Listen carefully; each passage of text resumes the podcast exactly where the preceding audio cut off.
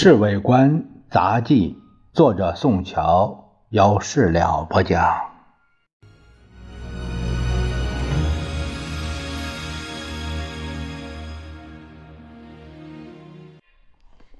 早上起来，打开《中央日报》一看，孔宪荣代表自杀的消息刊登在显著的位置，文字的旁边有一张他的遗照。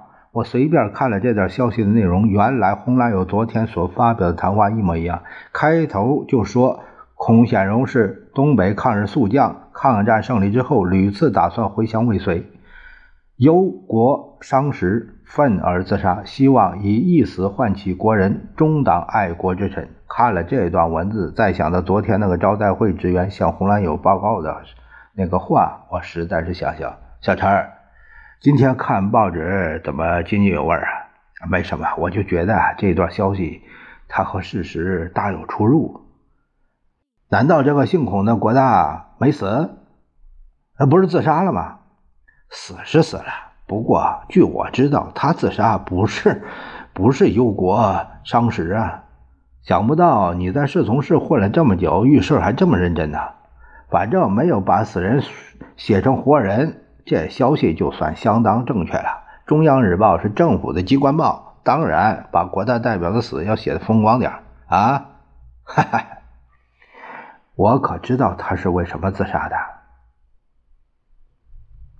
啊？他究竟为什么自杀？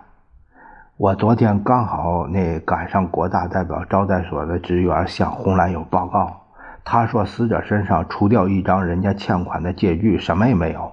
红兰友当时就对着记者说：“孔代表因为东北情形特殊而自杀。”这说法我当然不能信。我离开秘书之后，正好遇到了《新闻报》的老林，就是从前在在那个庐山我们一起打沙蟹那个，他把真实情形给给我说了。老林怎么说呀？他告诉我，那姓孔的大概是从前在重庆的时候就穷的太厉害了，所以一个钱看的比洗脸盆还要大。他领到国大代表工会以后，完全拿去去放币期，收大一分的利息。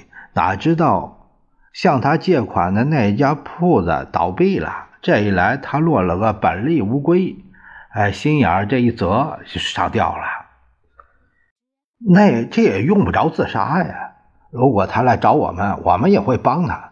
对了，哎，这家伙还在夫子庙胡闹过一通，弄得满身是脏病，款子让人家道歉了之后，连医病的钱都没有，大概也是促成他自杀的原因吧。